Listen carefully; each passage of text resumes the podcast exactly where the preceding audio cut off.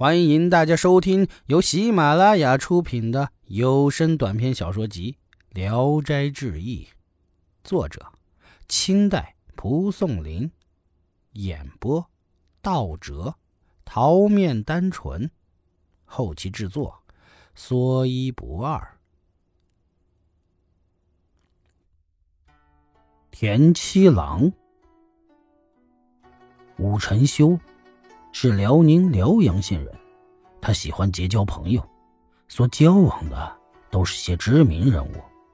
一天夜里，梦见一个人告诉他说：“您朋友遍天下都是烂交，唯有一人可以和您共患难，怎么反而不去结交呢？”武承修问道：“他是谁呀？”那人说：“不就是田七郎吗？”武承修醒来，感到很奇怪。第二天早晨，他见到朋友们，就打听谁是田七郎。朋友中有人认得田七郎是东村一个打猎的。武承修恭恭敬敬的到田家登门拜访，用马鞭子敲门。不多时，有个人出来，年纪二十多岁，身的虎目蜂腰，戴着一顶满是油污的便帽，穿着黑色的豆皮裤。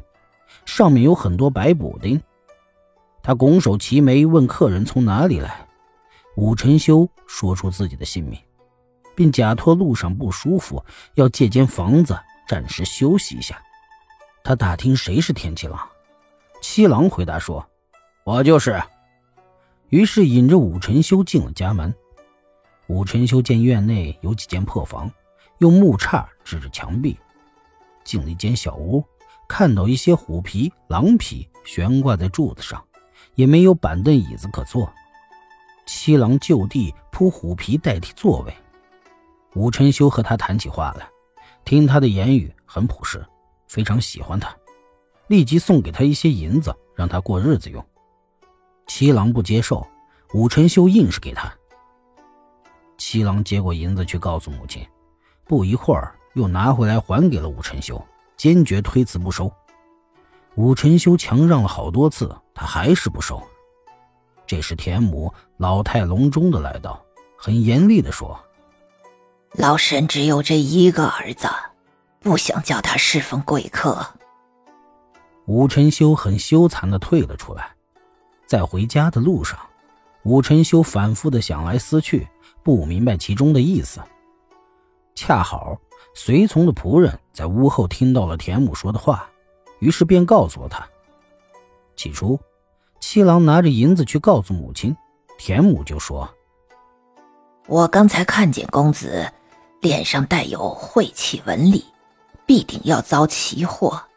岂不闻受人之遇的要分人忧，受人恩惠的要及人难，富人报答人用财。”贫人报答人用义，无故得到别人厚赠不吉利，恐怕是要让你以死相报啊！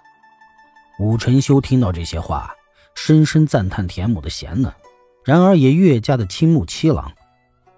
第二天，武承修设宴邀请田七郎，田七郎推辞不来，武承修便到了七郎家，坐在屋里要酒喝。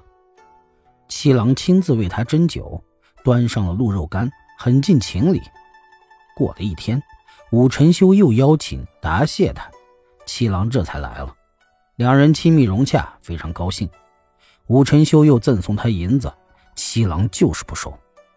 武承修借口购买他的虎皮，七郎才收下了。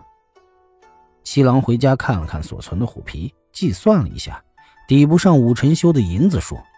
想在猎到虎皮后献给他，可是进山三天毫无猎获，又遇上妻子有病，需要看护煎药，也来不及再去打猎。过了十天，妻子突然病重死去，为了料理祭祀和丧葬，拿回来的银子逐渐花光了。吴承修亲自来吊唁送殡，拿来的礼很丰厚。葬事处理完了。七郎带着弓箭就进了山林，更想猎到虎以报答武承修，然而最终还是一无所获。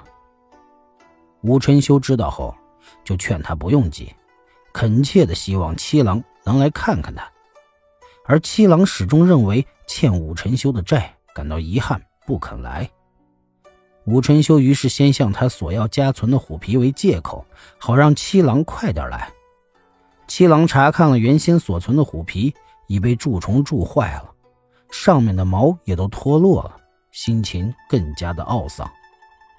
武晨修知道了，骑马来到七郎家里，极力安慰劝解他，又看了看坏了的皮革，说：“这样更好啊，我所想要的皮本来就不用毛。”于是卷起皮革拿出门，并邀请他一同前去。七郎不同意，武晨修只得自己回家。七郎想，这样终归不足以报答武晨修，便带上干粮进了山。过了几天，猎获了一只虎，把它完整的送给了武晨修。武晨修大喜，置办了酒宴，请七郎留住三天。七郎推辞的很坚决。武晨修锁上了院子的大门。使他无法出门去。宾客们见七郎衣着质朴简陋，暗地里都说五公子乱交朋友，而武晨修应酬照顾七郎，比对其他的宾客都周到得多。他为七郎换新衣，七郎不接受，只好趁七郎睡觉时偷偷的把衣服换了。七郎没办法，只好穿上了。